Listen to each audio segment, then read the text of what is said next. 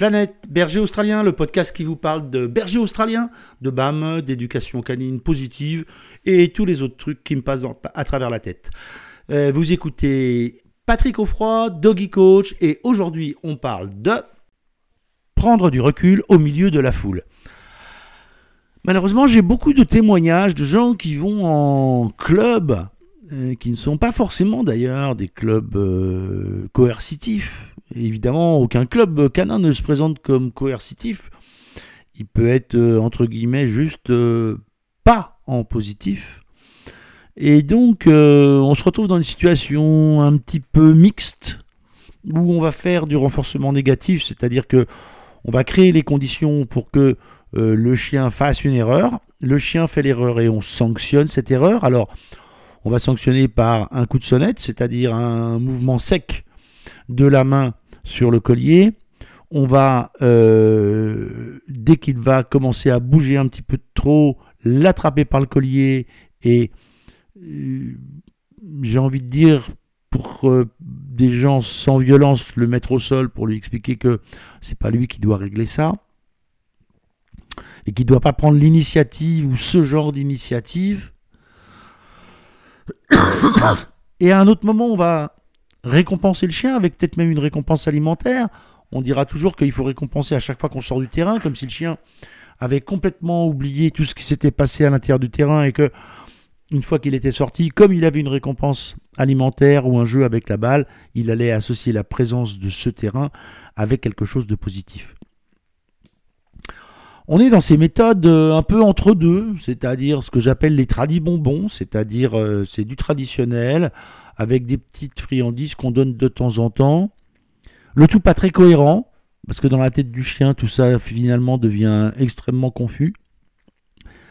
Et la question que je pose aujourd'hui, c'est comment est-ce qu'on peut faire quand on est au milieu de la foule pour prendre du recul? Parce que le problème qu'il y a, c'est que si vous avez quelqu'un qui vous explique tout ça et qu'il faut mettre des coups de sonnette et être un petit peu directif euh, euh, fortement, avec euh, fortement physiquement, je veux dire, avec le chien, alors vous pouvez très vite vous rendre compte de ce qui se passe.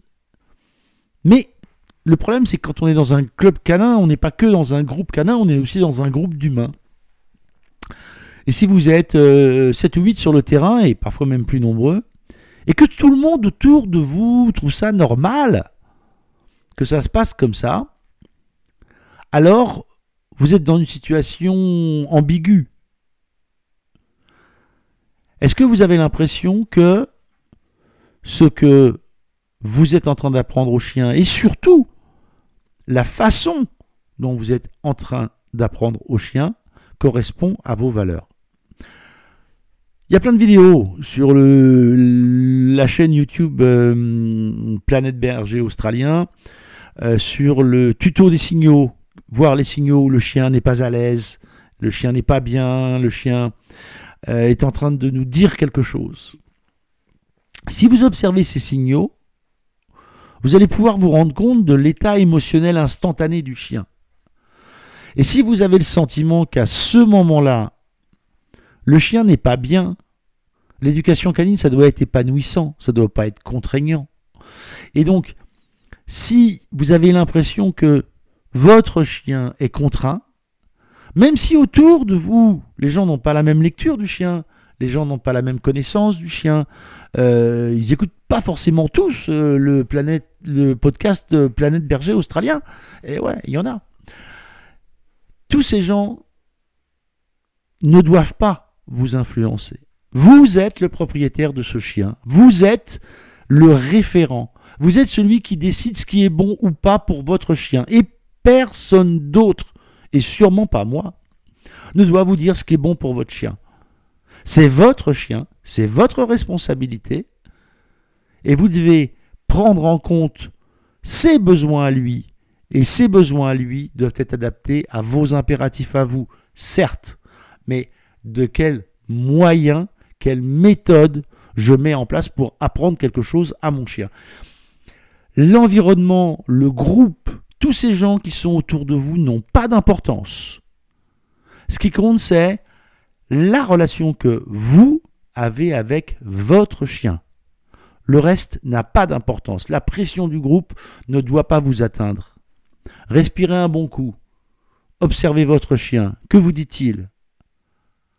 S'il vous dit, tu sais, c'est juste pas cool d'être ici, eh ben, prenez votre chien en laisse ou prenez votre chien sous le bras et puis allez voir ailleurs si l'herbe est plus verte parce que une chose est sûre, là, votre chien n'est pas en condition pour s'épanouir et c'est pas ainsi qu'on va améliorer la relation, la connexion et l'harmonie dans le foyer avec euh, ce genre de choses.